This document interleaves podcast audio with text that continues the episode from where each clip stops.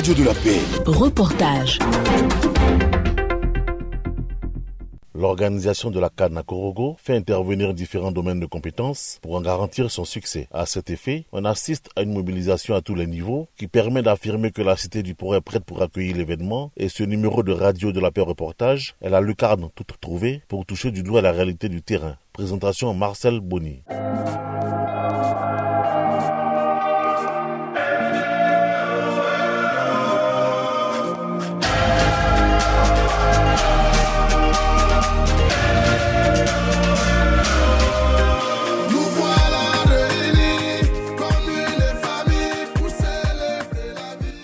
Premier défi à relever est l'intérêt des populations pour ce grand rendez-vous du football africain. Kwadjo Kwaku Parfait, en charge de la mobilisation, nous situe. Il y a d'abord la sensibilisation des jeunes leaders de la commune de Korogo. Il y a les responsables religieux de la commune de Korogo. Et puis, il y a les autorités même locales de Korogo qui vraiment contribuent à informer la population sur l'importance de la réussite de la canne à Korogo. Ici, la jeunesse vraiment se sent tellement impliquée, surtout par le fait que le président de la République a exhorté les uns et les autres à se mobiliser pour la Cannes. Donc la jeunesse de Korogo est mobilisée pour la réussite de la Cannes. Nous avons eu des rencontres plusieurs reprises avec euh, les leaders de jeunesse, nous ont expliqué comment ils vont faire pour que on puisse sentir que la Cannes, je ne vais pas vous expliquer, sinon ce serait, mais vous allez découvrir ça au terrain. Le message, c'est de faire de telle sorte que ça soit une Cannes de convivialité. Vraiment de faire un effort pour que, au sortir de la Cannes, on puisse dire que Korogo a eu la plus bonne organisation en termes de mobilisation. On a voulu faire des QG supporters, on a identifié des espaces. On espère qu'avec l'appui des autorités, ces QG supporters pourront se mettre en œuvre pour que les équipes puissent retrouver ce qu'ils ont chez eux dans leur pays à Korogo. Un déferlement humain envisagé qui permet d'aborder la question de l'hébergement avec Kouyaté Mohamed, président de l'association des hôteliers du Nord. Nous sommes euh, vraiment prêts parce que nous avons commencé à enchaîner des réunions, des réunions et donner des mots d'ordre concernant l'accueil. Par exemple, la courtoisie, la réception et puis après l'installation. Donc nous avons reçu beaucoup de formations en ce sens. Je pense que tout le monde est prêt au jour d'aujourd'hui pour pouvoir recevoir le monde qui va arriver. C'est vrai que vous l'avez signifié. Au jour d'aujourd'hui, tout le monde est prêt pour recevoir les différents invités. Mais quelle est l'offre aujourd'hui en termes de commodité? Quelle est l'offre aujourd'hui? Pendant les réunions, nous avons effectivement mis l'accent dessus concernant les qualités de service. Tout le monde a en tout cas œuvré pour un petit toilettage déjà de leurs établissements. En tout cas, tout va bien se passer. Est-ce que vous pensez que vous répondez aux normes en vigueur pour accueillir ces délégations étrangères-là? Oui, effectivement. Il y a eu même des renforcements encore de capacité parce que nous avons même mis sur nos plateformes qu'il faut prendre des gens professionnels. En plus de nos formations, tout le monde est en tout cas à présentement au jour d'aujourd'hui.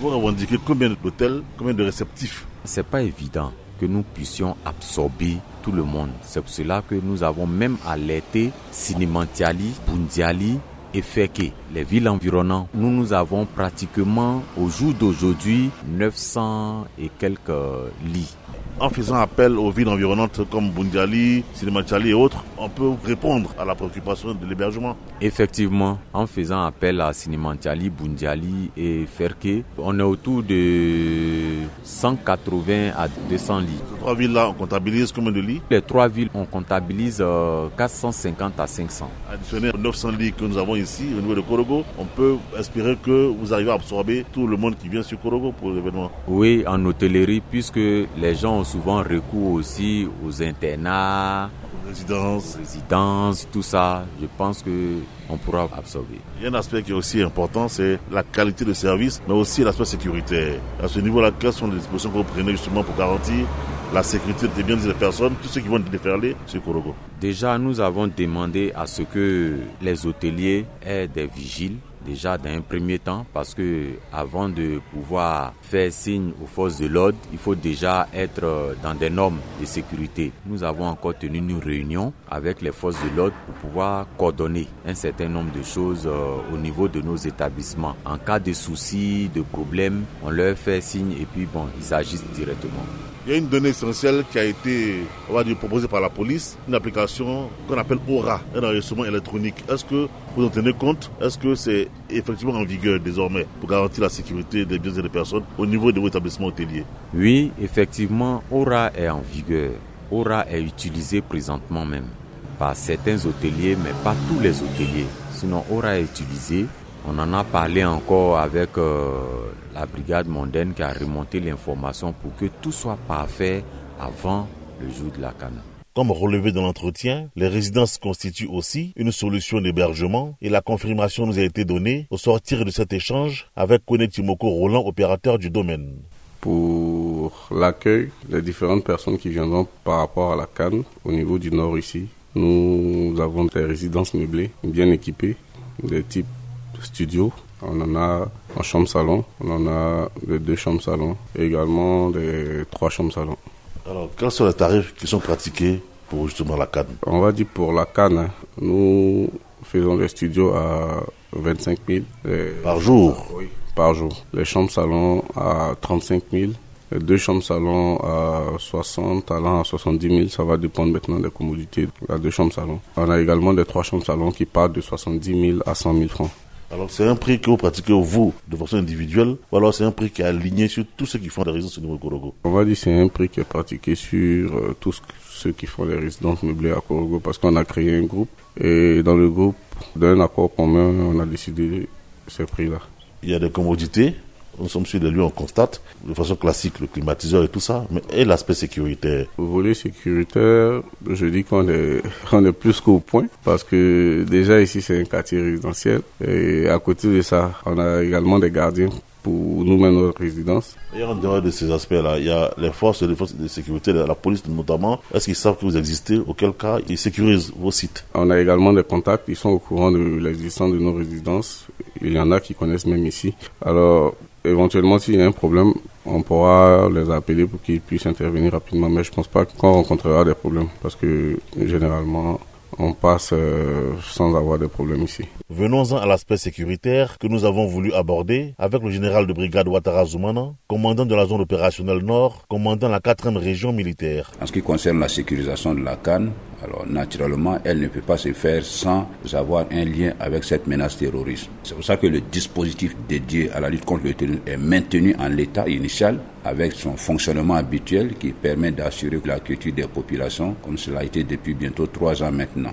Mais indépendamment de ça, le cas de la sécurisation de la Cannes, le dispositif de la police et de la gendarmerie sont conçus de telle sorte qu'ils aient déjà une action en amont. C'est-à-dire qu'à partir des frontières, sur les points de passage où il y a un premier contrôle, du flux migratoire vers la Côte d'Ivoire, vers la, région de Korogo. Et un deuxième niveau qui permet au plus près de procéder à une identification systématique des personnes qui rentrent. Et bien sûr, il y a une ceinture à l'intérieur de la ville qui permet d'avoir une zone de sécurisation hautement prise en compte. Mais au-delà de ça, c'est un ensemble qui est combiné entre la police, la gendarmerie et l'armée. Mais en plus de tout ça, il existe des QRF que nous avons mis en place dans les différents. Ça signifie Quick Reaction Force en anglais, qui veut dire force d'intervention rapide, qui sont prépositionnés dans les unités avec un préavis de 15 minutes d'intervention. Donc tout ce dispositif est mis en place pour permettre en cas de situation de débordement pour les forces de police de gendarmerie qui sont déployées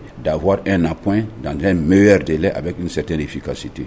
Donc en gros, on peut dire en tout cas pour ce qui concerne les forces de défense et de sécurité, nous avons pris toutes les dispositions afin de garantir le succès de cet événement, en tout cas du point de vue sécuritaire. Et pourtant, ça ne suffira pas parce qu'il faut une collaboration des populations. Et la première collaboration que nous attendons des populations, c'est le renseignement. Parce que c'est les populations qui sont dans les quartiers. Les forces peuvent pas être partout. Il faut que de renseignements soient disponibles lorsqu'il y a des situations qui paraissent suspectes. En plus, il faut que les populations elles-mêmes s'efforcent de se conformer au contrôle pour simplifier la tâche aux policiers et aux gendarmes. Et enfin, il y a un plan de circulation qui est mis en route par la police qui permettra donc de canaliser les déplacements afin de ne pas perturber le mouvement des équipes vers le terrain et des supporters également. Donc en tout cas, en gros, on peut dire qu'on est fin prêt pour assurer la sécurisation de la canne au niveau de la région du Poro. Prêt aussi, cette fois-ci sur le plan sanitaire, avec ces précisions données par le docteur Robot Sébastien Goku, directeur régional de la santé, de l'hygiène publique et de la couverture maladie universelle. Nous avons une vision très large. Nous agissons dans le cadre du presse que nous représentons ici. Le presse qui veut dire ici le pôle régional d'excellence santé, qui couvre la région du Poro, du Chorogo et de la Bagoué. C'est dans ce sens que nous nous sommes vraiment organisés je vais déjà dire euh, le succès pour nous, c'est d'abord euh, de maîtriser tous les événements de santé qui pourraient s'enregistrer autour de cette canne-là. Si je dis tous les événements de santé, il s'agit des urgences qui peuvent se passer. On peut avoir des regroupements dans des endroits. Il faut prévoir qu'il n'y a pas d'intoxication alimentaire.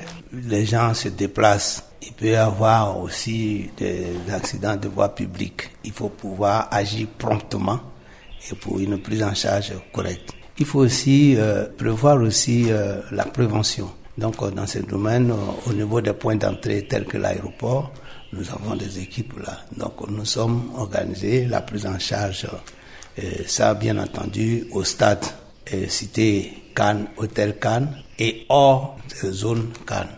Donc véritablement, c'est dans ce sens-là que nous avons apprêté nos équipes et les dispositifs sont en place.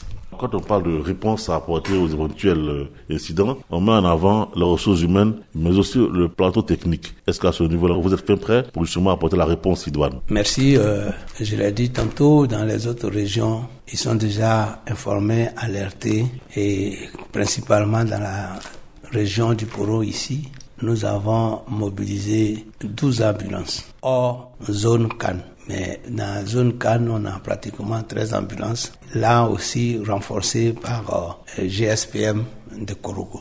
Mais dans les 12 ambulances que nous avons prévues hors zone Cannes, nous avons prévu 5 axes. L'axe Boaké, Korogo, nous avons prévu des ambulances Napier et Tiro. L'axe Sirasso, Korogo, une ambulance à Sirasso, une ambulance à Komborokura aussi positionnée. L'axe Ferke, Korogo, nous avons l'ambulance de Paul Ruka et nous avons Sediogo qui est aussi là en permanence pour prévoir ces choses-là.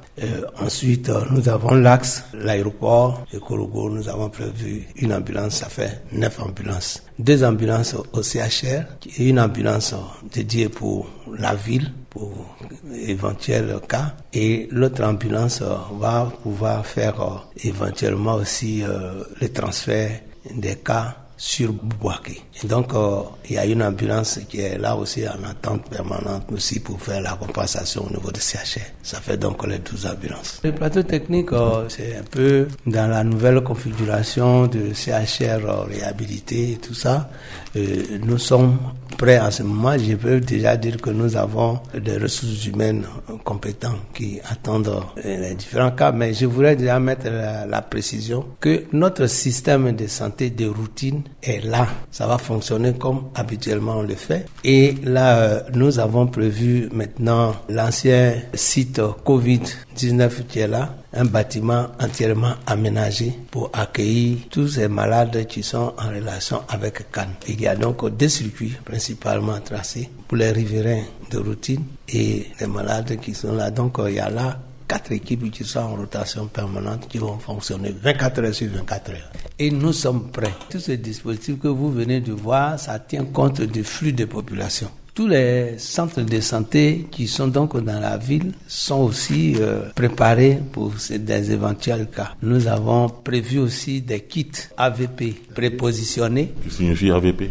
AVP, accident de voie publique prépositionné, un kit prend en charge 100 personnes, 100 cas. Et donc nous avons 10 kits qui sont prévus. On a prévu encore 150 personnes qui puissent euh, techniquement agir, qui viennent nous renforcer. Un autre domaine, celui réservé aux médias, est également mobilisé pour accompagner l'événement. Koulibaly Undo président de l'association des journalistes de Korogo, explique. Nous avons donné le message à tout le monde que la Cannes ne se limite pas aux différents matchs au-delà de ce qui se déroule sur le terrain, il y a tout un ensemble d'initiatives dans la région pour faire la promotion de la région, pour permettre de vendre la culture sénoufo, pour permettre de connaître les potentialités de la région du Poro et faire en sorte que toutes les populations qui vont se retrouver ici se retrouvent en symbiose. Et les hommes de presse ont un rôle important à jouer dans le cadre de cette euh, initiative de faire de cette canne la canne de l'hospitalité au niveau régional ici. On a demandé à chaque homme de presse de faire en sorte que de façon régulière, de façon quotidienne, que des sujets soient exploités par-ci par-là, différents sujets, différents thèmes, pour non seulement faire véhiculer tous les mots d'ordre, les messages donnés au plan étatique, au plan régional, pour que les populations soient bien informées, mais aussi pour permettre euh, à tous ceux qui viennent de savoir qu'est-ce que nous attendons de, qu'est-ce que nous leur proposons, qu'est-ce que la ville offre comme euh, élément d'accueil et élément de tradition à proposer, aspect économique à proposer.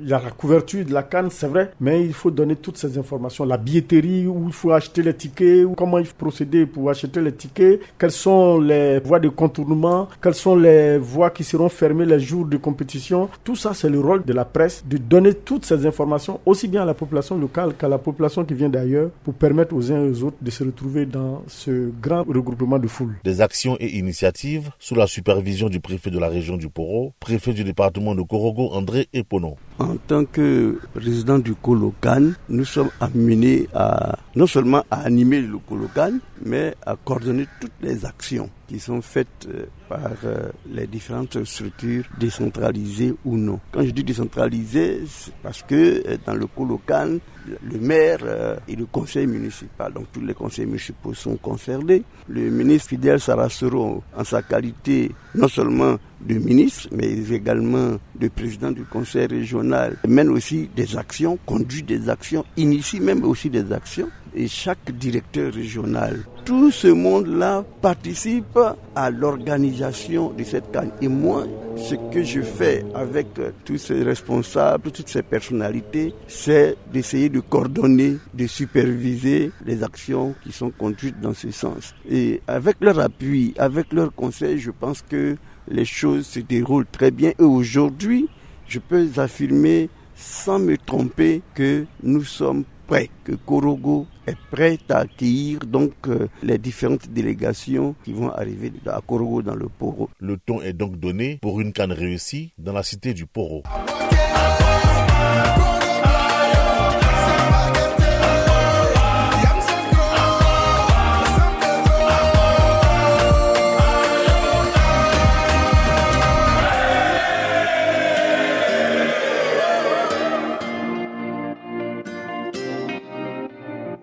Ce reportage vous a été proposé par Marcel Bonny.